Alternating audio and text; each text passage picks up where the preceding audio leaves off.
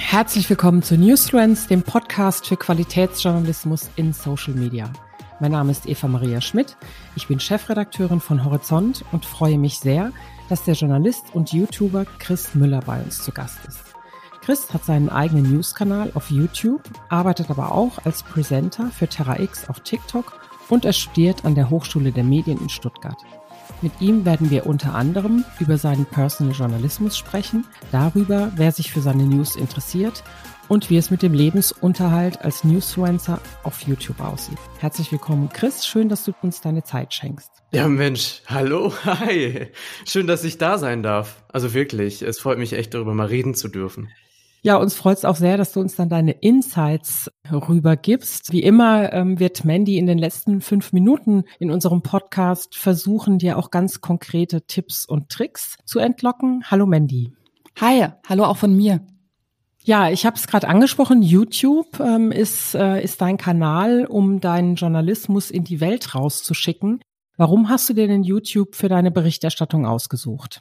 Also angefangen mit der ganzen Mediengeschichte habe ich, glaube ich, echt auf YouTube. Da habe ich mir irgendwie 2006, 2007, 2008 habe ich mir so die ersten Sachen angeguckt hier in Deutschland und das war dann äh, so Leute wie White Titty oder sowas. Und äh, ich war immer sehr großer Fan davon und so. Und dann bin ich natürlich damit aufgewachsen und so weiter. Das wird immer alles professioneller und dann bin ich irgendwie in den Journalismus reingekommen und habe ich mir gedacht, wenn das so professionell wird, dass man da auch irgendwie mehr Inhalt machen kann, dann kann ich doch da auch irgendwann arbeiten.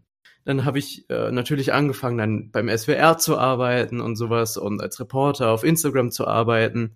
Und dann bin ich halt zu YouTube gekommen, indem ich ich bin bei einem Verein, der nennt sich Neudeutschen Medienmacher. Also das ist so ein Verein für äh, multikulturellen Journalismus, kann ich auch nur empfehlen.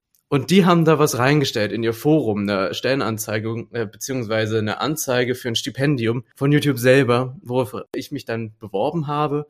Und dann bin ich halt in diesen YouTube-Zyklus reingekommen, weil so, so richtig da einfach mal so loszustarten, ohne irgendwie Backup, ohne irgendwelche Workshops. Wie macht man das alles? Ist schon echt nicht einfach. Man kann es machen, aber das hat mir schon echt geholfen, so meine ersten Schritte da zu machen. Was haben die dir denn dann da beigebracht? Also haben die dir im Grunde das, das ganze technische Know-how beigebracht? Also sprich, wie mache ich das überhaupt, das Video da hochzuladen oder ein Short zu machen, das einzubinden? Oder haben die auch mit dir darüber gesprochen, wie bereite ich Inhalte im Grunde dort auf?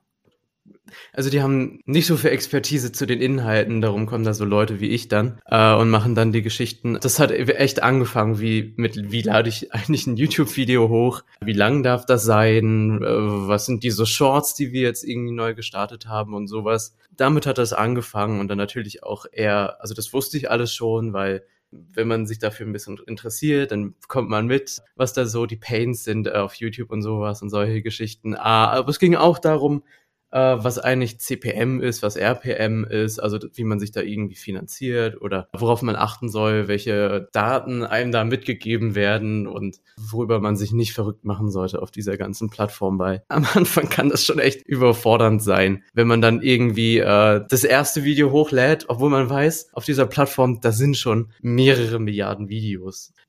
Jetzt hast du gerade selbst gesagt, Leute wie ich sind deshalb da, um Inhalte zu machen. Das ist ja auch wirklich gut so, dass das nicht äh, die Plattform selbst dann im Grunde macht. Aber sind denn sehr viele JournalistInnen auf YouTube unterwegs? So, so richtig ausgebildete Journalisten, wie wir das wahrscheinlich kennen, also die dann irgendwie so Journalismus studiert haben oder irgendwie Kommunikationswissenschaften im Studium hatten oder da irgendwie eine Ausbildung gemacht haben. Also ich glaube nicht so viele. Oh, müsste ich jetzt hier mal aufzählen, wie viele Leute gibt's da? Es gibt natürlich meinen Kollegen Marvin Neumann, der ist bei mir auch drin in diesem äh, ganzen Programm. Der ist auch Journalist, der macht auch andere Geschichten, ist irgendwie bei äh, Objektiv Media, der Produktionsfirma von Mr. Wissen to Go. Da ist der unterwegs, hat auch in die Richtung studiert. Aber da muss man halt echt überlegen, weil Leute auf YouTube gibt's echt wenige. Und darum ist es halt mhm. auch so, dass dann irgendwie so Rezo kommt und der macht dann ein Video, wo dann irgendwie die halbe Medienbubble drüber redet. Ist das Journalismus? So. Aber man bekommt es oft genug gesagt, Journalismus ist kein geschützter Begriff. Wenn du da irgendwie journalistisch arbeitest und man das irgendwie qualitativ nachvollziehen kann, dann hast du jetzt Journalismus gemacht. Und Darum gibt's halt auch so Leute wie Rezo, die dann einfach so mal was aus der Medienjournalismusbubble übernehmen, weil das irgendwie fehlt. Inhaltliches Arbeiten auf dieser ganzen mhm. Plattform.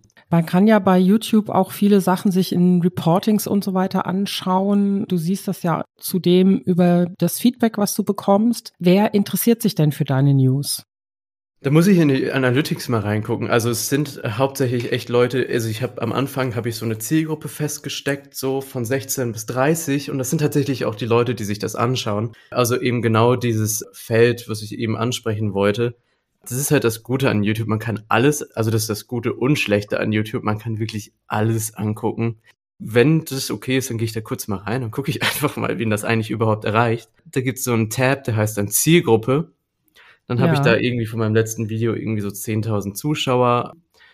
Und dann kann ich sehen, das ist hauptsächlich, also es sind hauptsächlich äh, männliche Leute, also äh, 80% männlich, 20% weiblich, beziehungsweise noch ein paar diverse Leute darunter und dann halt eben die Leute von 18 bis 24 und von 25 bis 34 eben die Leute, die irgendwie Natives sind bei der ganzen Geschichte, die ein bisschen äh, Interesse haben an Politik und sowas. Ich kann ja sogar sehen, welche anderen Kanäle sich die Leute anschauen vorher. Und da sind halt die da oben dabei, also dieses Funkangebot, wo es dann über, übers, über die Bundesregierung geht, Marvin Neumann natürlich und Rezo. Das ist so die Zielgruppe, die ich habe.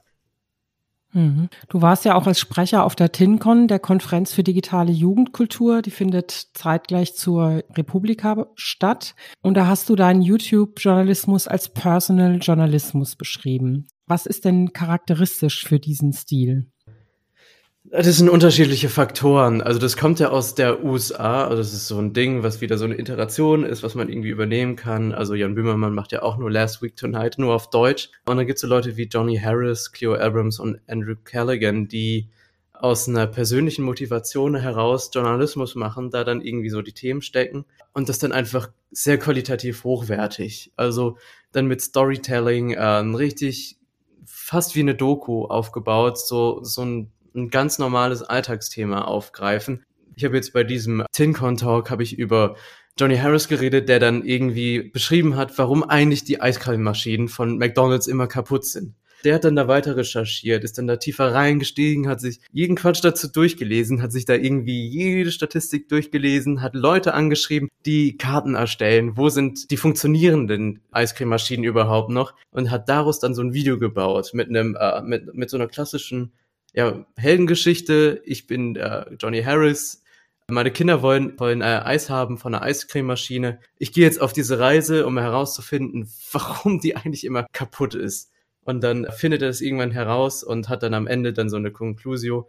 Also wirklich mit so einem richtigen Spannungsbogen hat er dann so eine Geschichte erzählt, aber die aufgebaut ist auf guten Quellen, aus eigenen Recherchen und die dann auch nachvollziehbar gemacht worden ist. Was ist denn der Begriff Personal dabei? Ist das so, dass du einfach als Mensch, als Journalist in deiner Recherche, in dem Produkt, was du am Ende machst, also der Beitrag, sichtbar bist, das meinetwegen auch aus der Ich-Perspektive erzählst? Oder ist es so, dass du, dass dieses Personal dafür steht, dass du im Grunde deine Meinung da auch mit einbringst? Weil im klassischen Journalismus ist ja so, dass Meinung und eine Reportage, das geht ja eigentlich nicht so ganz zusammen, sondern die Reportage ist ja eigentlich ein neutrales Abbilden.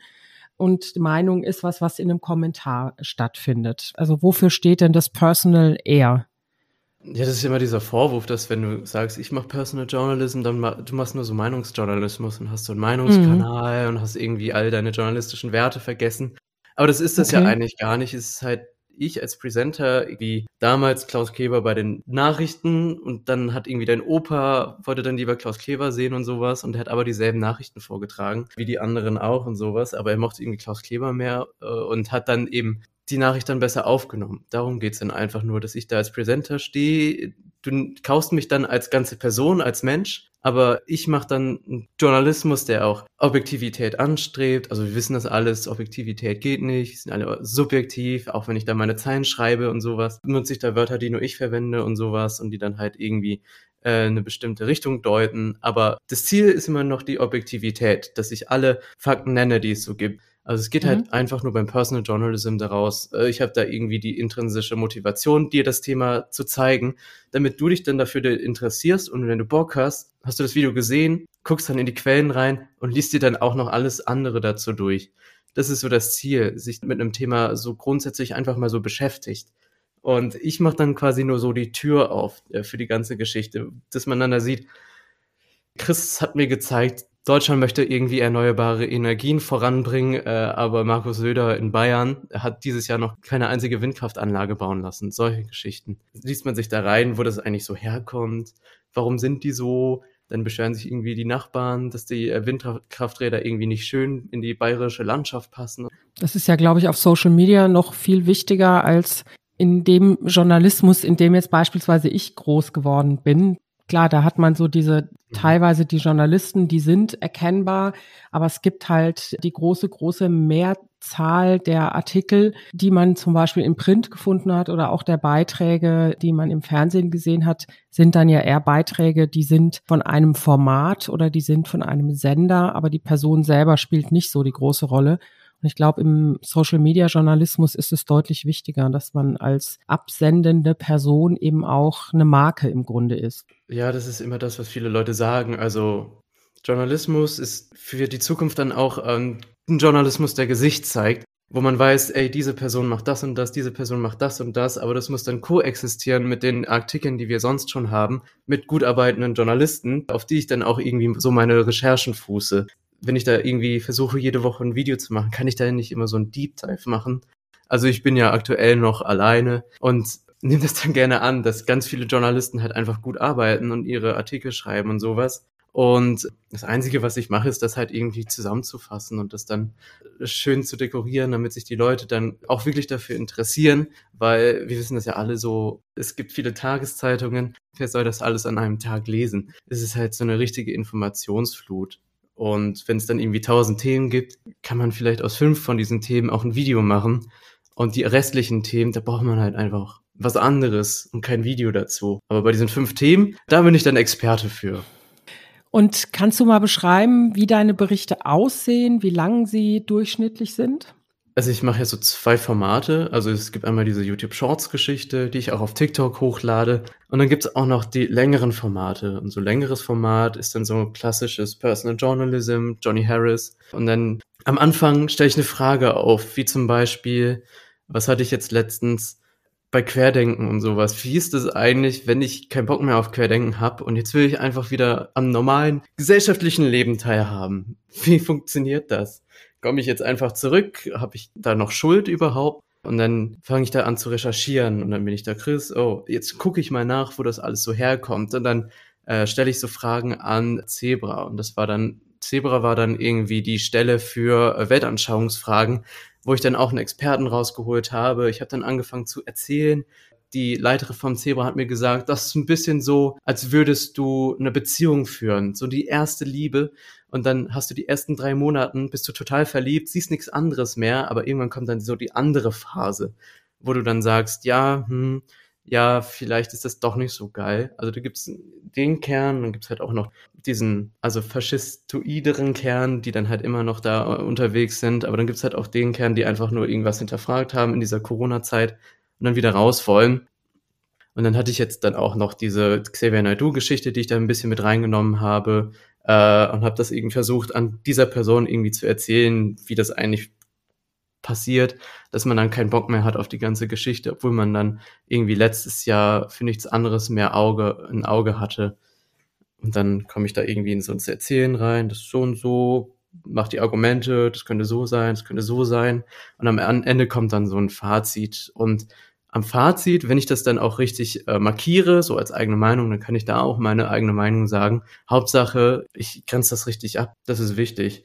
So, also ich weiß ja, die Leute, die sich das anschauen, die haben ja auch ein bisschen Ahnung, die haben schon mal irgendwie Berichte geguckt oder Reportagen. Und wenn da jemand sagt, ja, das ist jetzt aber meine eigene Meinung, dann versteht man das auch. Wirft man mir nicht als Person vor, oh, du sagst ja nur immer deine eigene Meinung.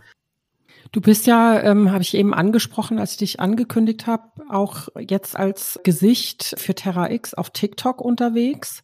Shorts und die TikTok-Videos haben ja das gleiche Format.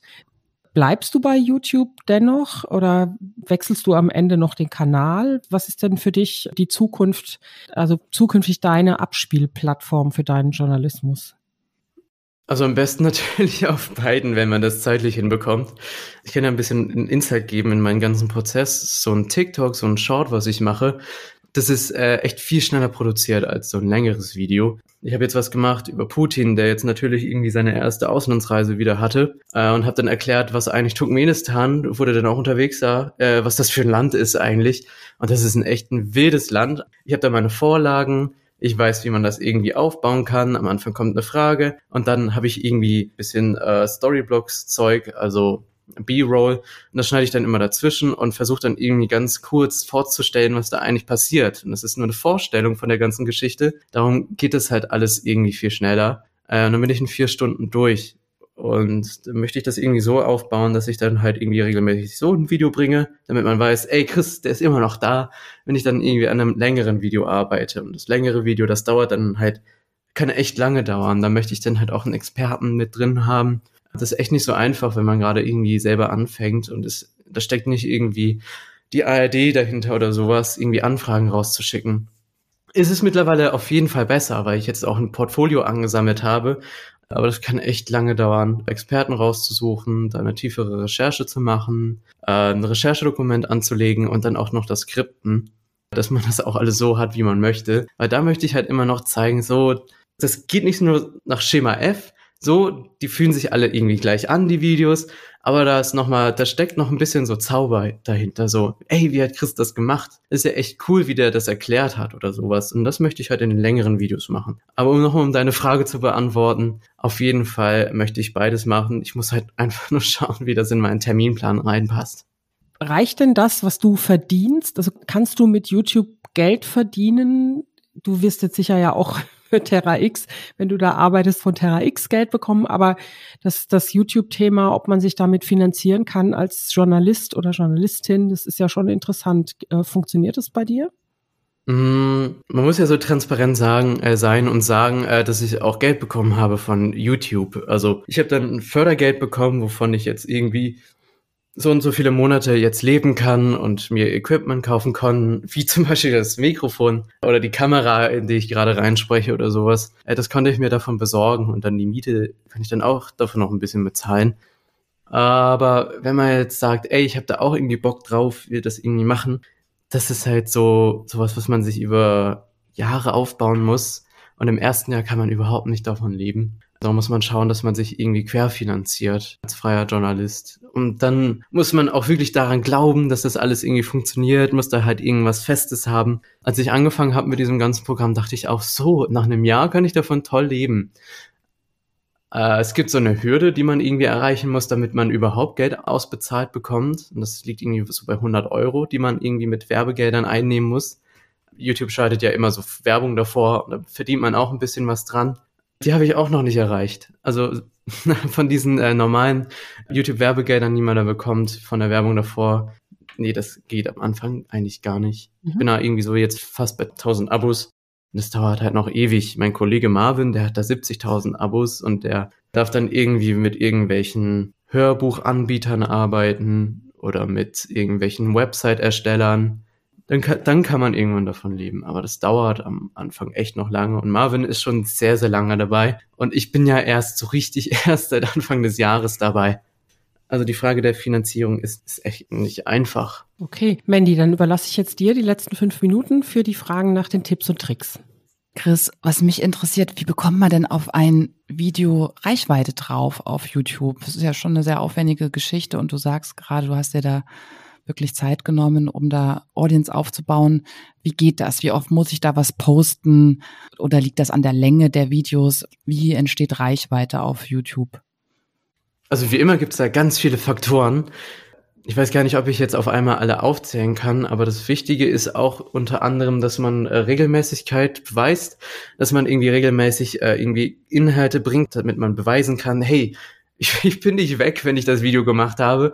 Ich komme noch mal wieder und habe dann noch mal was Neues. Also man muss dann irgendwie omnipräsent sein. Dann sieht man mich irgendwie so in den Shorts und dann geht der Typ, der oder die äh, Frau, die gerade irgendwie Bock hat auf so ein Video von mir, die geht dann irgendwie auf meinen Kanal und sieht dann noch ein anderes Video. Und dann klickt die sich da durch und denkt, hey, das ist ja ganz cool. Und so nach dem zehnten Video denkt sie sich vielleicht, äh, jetzt abonniere ich mal.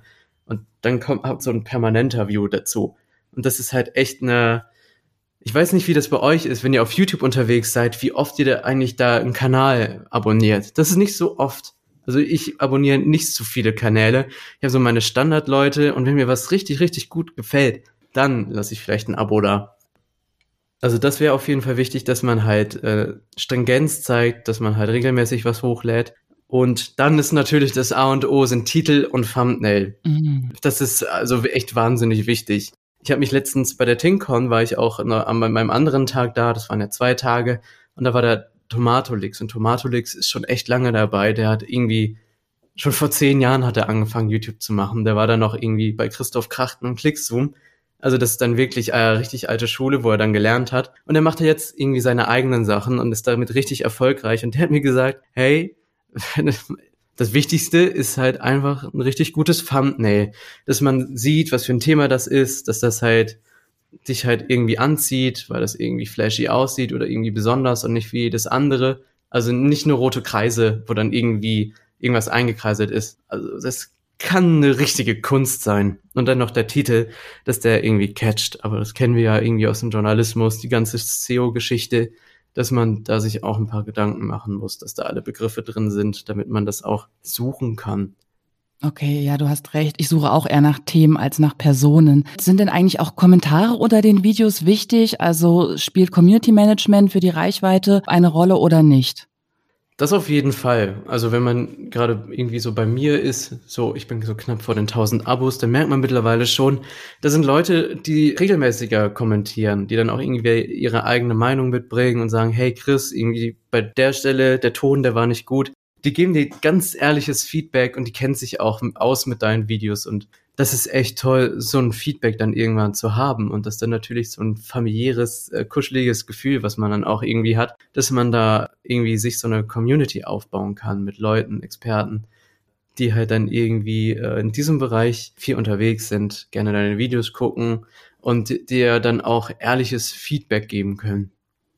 Sag mal, Chris, Hand aufs Herz, wie lange dauert der Schnitt eines Videos? Teil hiervor habe ich ja schon gesagt, so ein äh, Short, so ein TikTok, das dauert höchstens 60 Sekunden. Das dauert drei Stunden zu schneiden, beziehungsweise wenn es mhm. richtig schnell geht, dann auch mal anderthalb Stunden oder sowas. Aber dann auch mit einem Schnickschnack und allen Untertiteln und ein langes Video, das dann irgendwie 10, 20 Minuten gehen soll. Ja, das, das ist, hat mir schon einige Nächte geraubt. Das dauert dann wirklich, wenn man das runterrechnet, äh, fünf Arbeitstage oder sowas. Also wenn man das richtig, richtig gut machen möchte, das ist wirklich lang. Ich lüge mich da immer selber an. Ich mache das, ich mach das in fünf Stunden fertig. Oh, alles klar, wow. Das ist echt lange. Ich merke schon, deshalb muss ich nämlich nochmal nachhaken. Sag mal, mit was schneidest du dann? Mit welchem Programm? Ich kenne mich aus mit Premiere. Ähm, da benutze ich dann auch manchmal After Effects oder sowas für irgendwelchen, irgendwelche fancy Effekte oder sowas. Und das funktioniert ganz gut. Und ich habe mir da jetzt auch irgendwie so mein äh, Interface aufgebaut, meine ganzen Vorlagen, die sind alle in Premiere drin. Aber ich wäre auch offen, mal irgendwie äh, Final Cut oder sowas auf, auszuprobieren. Ja, lieben Dank für deine Tipps. Eva, ich gebe das Wort an dich wieder. Also ähm, vielen lieben Dank, Chris, für deine Insights. Vielen lieben Dank, Mandy, für deine Fragen und vielen lieben Dank euch allen da draußen fürs Zuhören. Das Interview haben wir am 5. Juli aufgezeichnet. In 14 Tagen sprechen wir mit Andreas Rickmann über Lokaljournalismus auf Instagram und wir hoffen, dass er uns verrät, wie man unter anderem Kennzahlen erhebt, äh, um festzustellen, ob man eigentlich wirklich erfolgreich damit ist. Vielen Dank. Tschüss. Sehr gut. Macht's gut. Ciao. Ciao, ciao.